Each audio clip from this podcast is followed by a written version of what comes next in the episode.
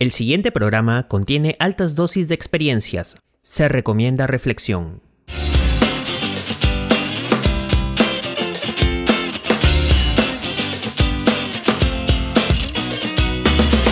Estás escuchando el podcast de Alfa y Omega. ¿Qué tal? Les saluda Julio Díaz y en esta ocasión nos acompañan. Hola, hola, soy Romina. ¿Qué tal? Bienvenidos una vez más. Hola, ¿qué tal? Les habla Emmanuel Valdivia y gracias por escucharnos. Hola amigos, gracias por escucharnos. Soy Daniel Navarro. Hola, soy Rafael Quispe. Aquí de nuevo chicos, innovando como siempre. Hoy vamos a hablar sobre cómo lograr rapport en el aula de clases, es decir, cómo el docente puede generar sintonía y confianza con los estudiantes, cada uno con su estilo y la importancia de que el estudiante sea el centro del proceso de aprendizaje. Empezamos este interesante tema con lo siguiente.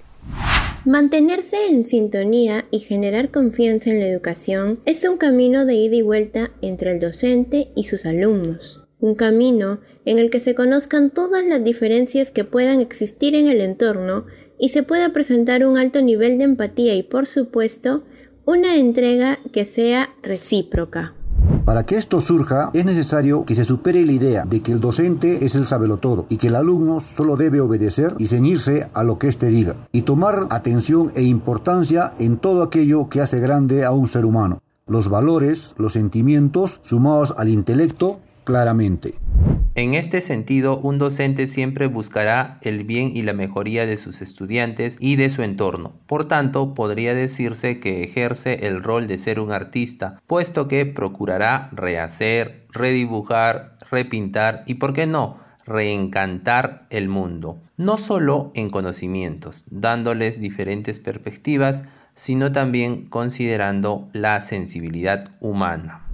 Esta visión sobre los docentes es primordial para que el ámbito educativo sea un entorno de gratas transformaciones integrales humanas y por ende ciudadanas. Es necesario reedificar desde el aula nuevos escenarios de confianza como pilar fundamental de la convivencia y el desarrollo humano integral, posibilitar nuevas formas de estar y de ser en el mundo. Frase de Skiliar y Tayes 2008. A continuación tenemos algunas propuestas para lograr el rapport con los estudiantes. Considerando que rapport, en las palabras de Anthony Robbins, es la capacidad de entrar en el mundo de alguien, hacerlo sentir que lo entiendes y que tienen un fuerte lazo en común, es imprescindible que haya una buena comunicación docente-alumno y que genere confianza y los detalles son importantes, como el llamar a nuestros alumnos por su nombre o felicitarlos el día de su cumpleaños. Hacerles notar que nos preocupamos por ellos, si es que están faltando. Trabajar su lado emocional para empatizar y trabajar la escucha activa, ya que muchas veces ellos solo desean ser escuchados. Con el paso de los días y las sesiones, siempre es bueno tomarse un tiempo para bromear o comentar sobre un hecho actual que involucre a la mayoría y lograr generar una conversación.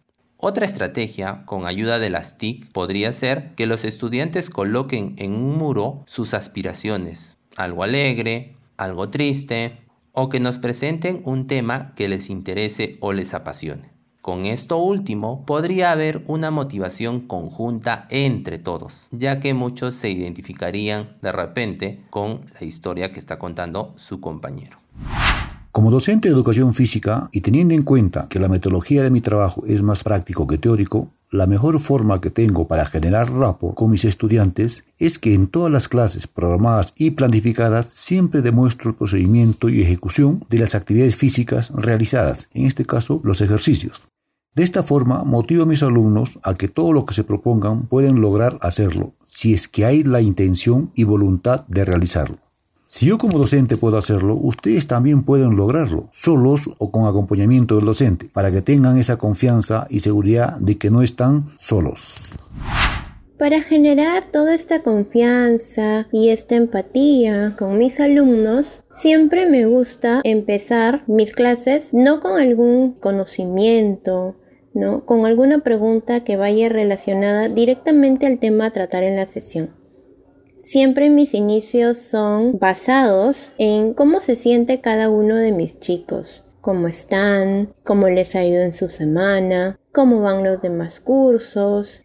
Me gusta demostrarles que mi interés hacia ellos no está solamente centrado en los aprendizajes, sino que va mucho más allá.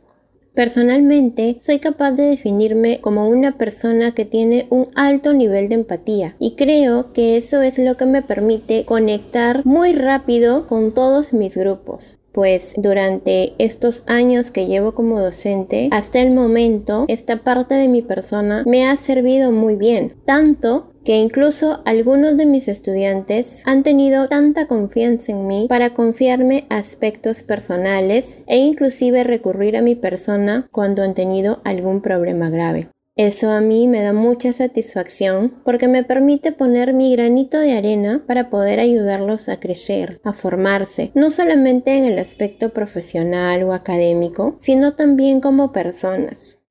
De mis errores suelo muchas veces contarles algunas experiencias que puedan motivarlos, que puedan servirles a extraer un aprendizaje y en base a ello también puedan aprender. Si bien es cierto, se dice que uno no aprende hasta que vive las cosas, pero hasta cierto punto compartir una experiencia que te deje una buena lección de vida, yo creo que es favorable también en el ámbito educativo.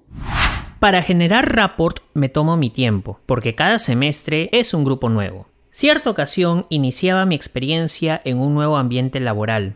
Hablamos del año 2019, o sea, presenciales donde mis primeros estudiantes fueron cachimbos del curso Diseño Digital, en la cual poco a poco se fue construyendo esta sintonía. Siempre tengo la costumbre de preguntar en cada inicio de curso sus nombres, edad y en algunos casos colegio o lugar de procedencia y lo más importante, ¿qué expectativas tienes del curso?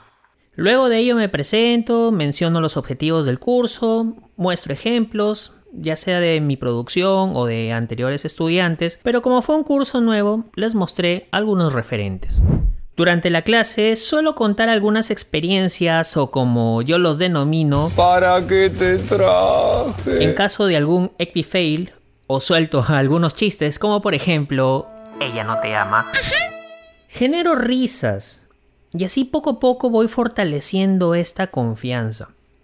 Por otro lado, soy de las personas que pone música para todo. Obvio. Al inicio, en la práctica y como cierre. Aunque ciertas ocasiones pongo el hit del momento, pero me encanta escuchar todo tipo de género, rock, pop, cumbia, salsa. Baladas no porque se deprimen y reggaetón no tanto. Oye, tranquilo viejo. Por otro lado, otra manera de generar rapport es haciendo sentir importantes a los estudiantes, inculcando su valor como protagonistas de su propio aprendizaje y que nuestro papel es orientar y facilitar los conocimientos, que en mi caso lo hago a través de videotutoriales de los ejercicios, algunos tips de la vida laboral, ser empático, proactivo y motivador. Tanto para el entorno presencial como virtual, en una clase universitaria en pregrado, proponemos lo siguiente. El docente deberá averiguar los perfiles de todos los alumnos de la clase, así conocerá con anticipación quiénes son, qué hacen por la vida, a qué se dedican, cuáles son sus gustos, qué profesión tienen, de dónde vienen, con quiénes viven, cuáles son sus hobbies, etc de tal manera que los vaya sorprendiendo en clase con contenidos, discursos, vivencias a modo de acompasar, una de las técnicas para conectar subconscientemente con los alumnos y con lo primero promover una conexión emocional genuina con ellos. Como en ambos casos igual los alumnos verán al docente, este puede ir con una vestimenta similar a la de ciertos segmentos de alumnos y en los días subsiguientes de clases abarcar al universo de sus alumnos. Del mismo modo, en atención a la parte de inicio de una sesión, el docente podría dedicar unos minutos para conectar con los alumnos con videos musicales del agrado de todos los segmentos, abarcando a todos ellos en el transcurso de las mismas. Puede ser también una parte corta, pero emocionalmente muy impactante de una película, ir abarcando los géneros del gusto de todos los segmentos. Otros días puede alternar con historias cortas de los personajes ídolos de sus alumnos, etc. A continuación, escucharemos las acciones para fomentar rapport en el aula. Desarrollar actividades grupales durante las denominadas pausas activas, en las cuales el alumno tenga la libertad de expresarse libremente y a la vez aprenda a escuchar a los demás y así desarrolle su pensamiento reflexivo y asertividad. Saludar de forma cordial y por el nombre a los estudiantes presentes en el aula virtual o en la modalidad presencial. Ser un ente motivador, orientador, sin perder la paciencia, dado que nuestros estudiantes están aprendiendo. Desarrollar actividades o dinámicas de integración basadas en el respeto y el afecto entre las relaciones entre docente y alumnos. Ser empático sin perder la noción de las responsabilidades planificadas durante la sesión. Pensamos que con estas tácticas el docente promoverá de manera subliminal y paulatinamente lazos muy fuertes para una conexión empática a nivel subconsciente y genuina con sus alumnos, cuando menos se den cuenta, el docente estará en el top of mind, hablando en términos de marketing, es decir, en la mente de los estudiantes. Obviamente, la metodología de enseñanza-aprendizaje de sus clases debe tener la calidad esperada que guarde la sintonía con la empatía constituida, de tal manera que vayan siempre de la mano y nunca se rompa la magia. Es decir, sin que los alumnos se den cuenta les gustará tanto su docente que esa conexión durará para toda la vida. Esa confianza mutua estará viva por largo tiempo. Sus alumnos nunca se olvidarán de cómo su docente los hizo sentir y el aprendizaje vendrá por añadidura. Si llegaste hasta aquí, muchas gracias por escucharnos. Este fue todo por hoy con el tema de rapport, sintonía y confianza. Puedes compartir este podcast, es muy didáctico, con muchos aprendizajes y lo mejor de todo es gratis. No te olvides de seguirnos en podcast.com, también en Google Podcast y por supuesto en Spotify. Nos vemos en el siguiente episodio. Hasta aquí el podcast Alfa y Omega.